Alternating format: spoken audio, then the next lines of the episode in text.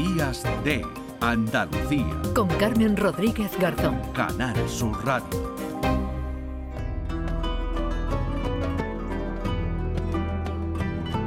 Cuadernos de Arqueología.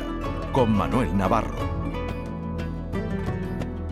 Son las 10 menos cuarto, recibimos ya a esta hora a nuestro querido Manuel Navarro. Hola Manolo, ¿qué tal? Buenos Hola, días. buenos días, Carmen, ¿qué tal? ¿Cómo estás? Pues muy bien, muy bien. Aquí viendo el nublado, que hoy tenemos el día nublado aquí en Málaga. Bueno, está bien. Eh, si- y si Sí. viene y si descarga, mejor todavía. Sí, si tanto, tanto. descargan las Tenemos nubes, mejor todavía. Tenemos falta. muy poquita agua, sí, la verdad que esta vez estamos mal, mal. Bueno, qué falta hace eh, en toda Andalucía. eh, bueno, Está eh, claro. y, y nos vamos a ir, pero ahora nos vamos a ir a Granada, muy cerquita Sí. de Guadix, ¿verdad? Eh, nos Sí. vas a invitar esta semana a conocer un poquito más de un yacimiento que se llama Solana del Zamborino y que está en Fonelas. Sí, está entre Fonelas y Hernán Valle, en uno de esos eh, barrancos legendarios que hay en esa zona del, del altiplano, en ese paisaje, eh, bueno, que es parte de- del geoparque eh, que se extiende por la zona de Guadix, de Baza, como te digo, por todo el altiplano de Granada. Próximo en kilómetros a los yacimientos de, de Orce, desde luego próximo eh, geográficamente, paisajísticamente, en la importancia también, ¿no? Porque esta zona de la provincia de, de la actual provincia de Granada, eh, alguna vez la hemos destacado cuando hemos hablado de, los de los yacimientos de Orce, eh, es una zona difícilmente igualable en todo el mundo, en tanto en cuanto a la cantidad y calidad de los yacimientos eh, para estudiar el origen de- del ser humano y la evolución humana, ¿no?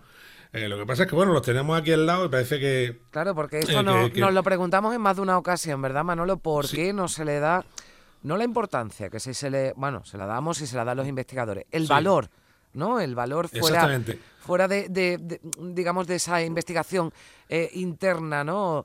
O, mm, ex- de- de- claro, de, de vue- de vuestro sector. No más allá de eso, ¿por qué no se conoce? Y sin embargo, hay otras zonas que quizás no tienen el valor que tiene esta y sí están más presentes o, la- o- las conoce presentes. cualquier ciudadano de a pie, ¿no? Sin ser un experto. Exactamente, sí, yo creo que aquí hay una labor todavía pendiente de, eh, de difusión, que tratamos de, eh, de hacerla de alguna manera, pero que falta mucho eh, todavía, hay muchas más personas divulgando y sobre todo haciendo comprender a- a- al, al resto de los ciudadanos la importancia patrimonial, porque es una importancia, como te digo, mundial para la comprensión de la, de la evolución del ser humano como, como especie, ¿no? La cantidad y calidad de estos yacimientos.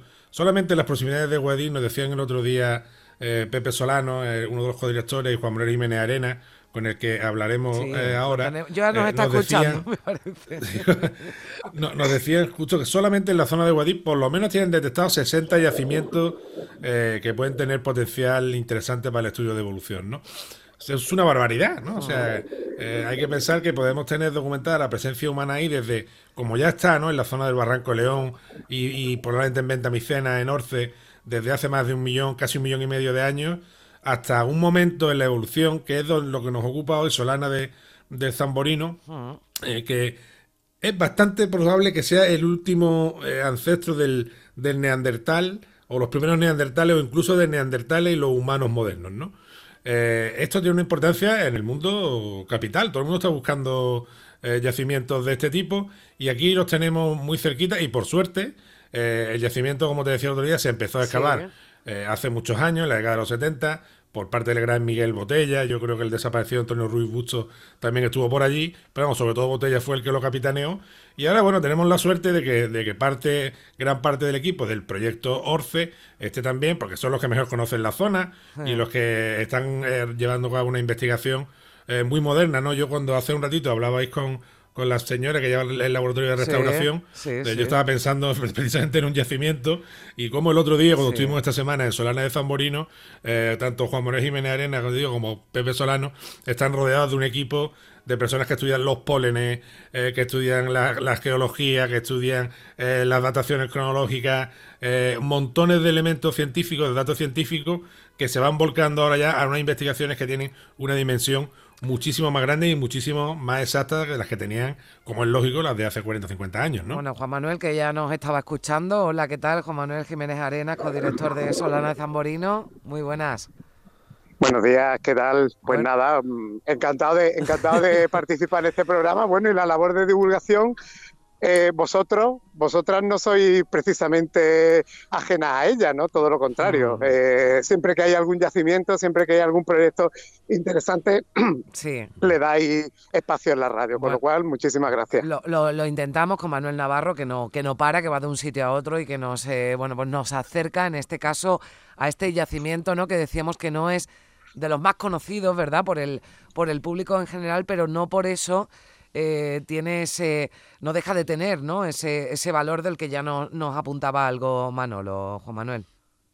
Sí, exacto. Eh, Solar de Zamborino ha levantado una expectación como no teníamos previsto en ningún momento. O sea, eh, son muchas las personas que nos escriben, que no se están interesando por el, por el tema, puesto que un yacimiento que se excavó en los años 70 por parte del equipo de Miguel Botella, un proyecto primoroso que finalmente no se pudo ejecutar, y que nosotros retomamos en buena parte con los, con los planteamientos que se hicieron en aquel, en aquel momento. Se trata de una excavación muy modesta de momento, cuatro metros cuadrados, la, a cargo de, mi colega de la Universidad de Granada, José, José Solano, y que, que, bueno, que lo que lo que pretendemos es extraer el máximo de información posible a partir de analítica muy moderna, muy compleja, análisis de polen, análisis de la composición química de los sedimentos, análisis de la composición química de los huesos y de los dientes, análisis también de la industria lítica tallada, de las herramientas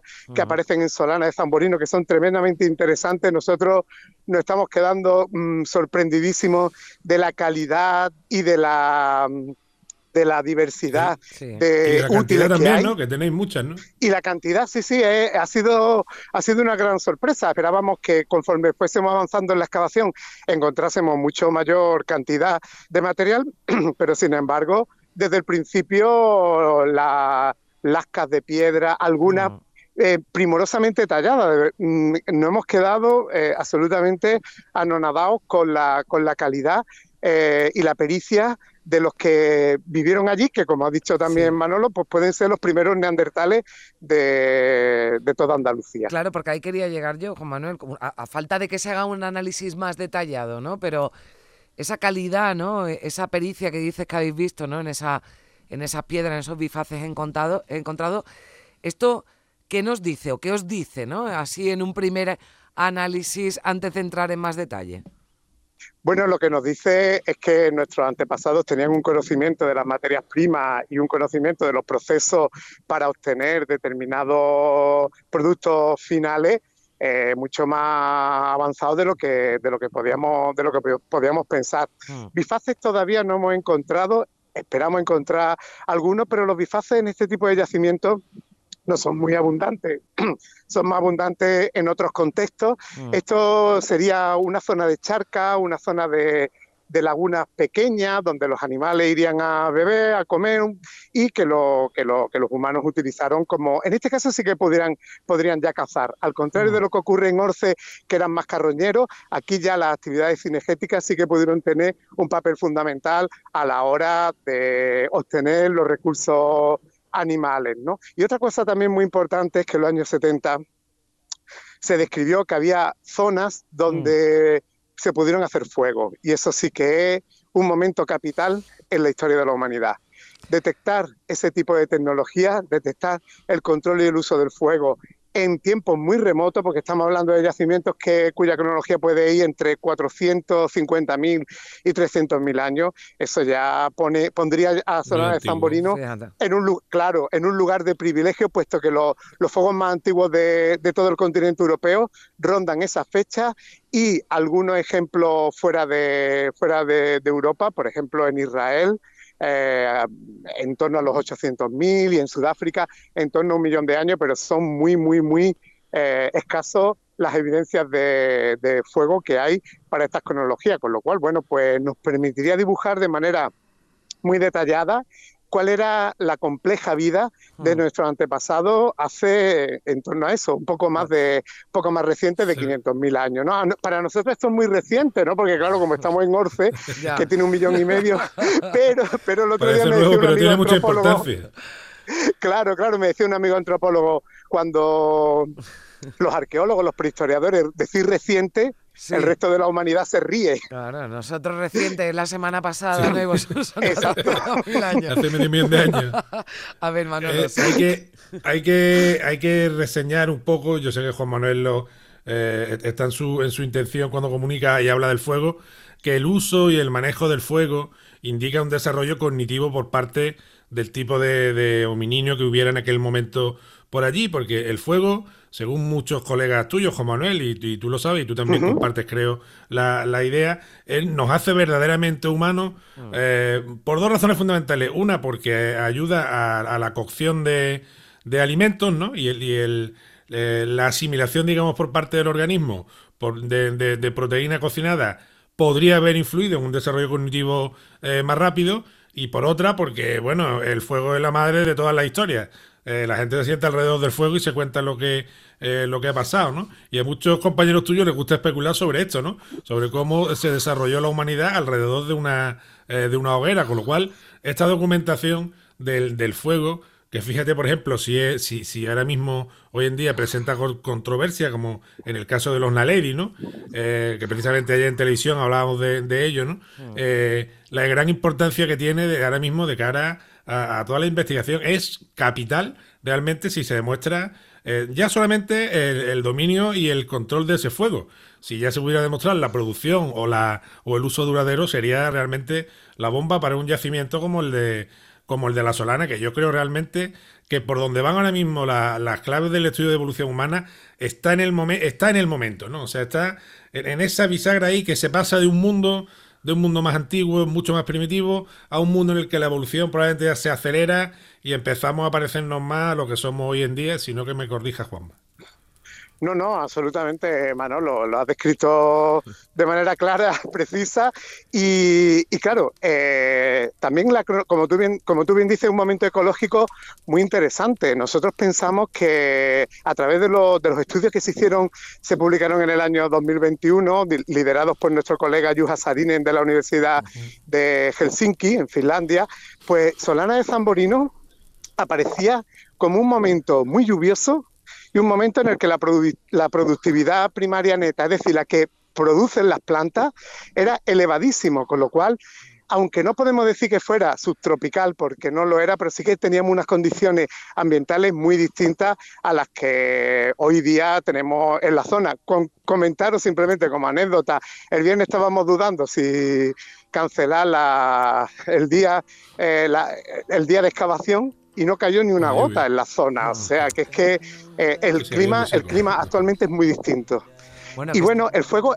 No, no, es que, estaba, eh, no, que le estaba pidiendo yo, que no sé si lo, habéis, lo habéis escuchado, el, el crepitar del fuego, mira que no la busca Pedro Moreno, digo, ah, que, estaba aquí, bueno.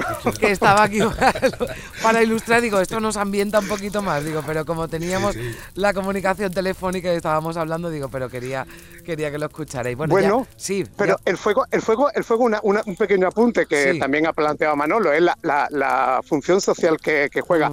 Alrededor del fuego se cuentan historias, alrededor del fuego se cuentan eh, cotilleos, alrededor del fuego eh, el grupo se cohesiona y eso también es muy importante y por eso creo que hay un, salto fundamental con, el, con, la, con la incorporación de estas tecnologías. Bueno, pues eh, en torno al fuego, nosotros hemos contado con ese fuego que teníamos de fondo, hemos contado muchas historias y esperemos que podamos contar muchas más, ¿verdad, Manuel Navarro, cuando vayan avanzando esos trabajos en la Solana de Zamborino. Juan Manuel Jiménez, co-director de, esta excavación. Eh, muchísimas gracias por acompañarnos, Juan Manuel. Muchísimas gracias a vosotros por, la labor que hacéis y, nada, contamos con que Andalucía tenga fuego muy antiguo. Bueno, pues eh, volvemos a encender cualquier otro día, ¿verdad? La hoguera y te invitamos de nuevo aquí a Días de, de Andalucía. Manolo, un abrazo fuerte. Un abrazo, un abrazo a todos. Adiós. Llegamos a las 10 de la mañana boletín informativo y continuamos aquí en Días de Andalucía en Canal Sur Radio.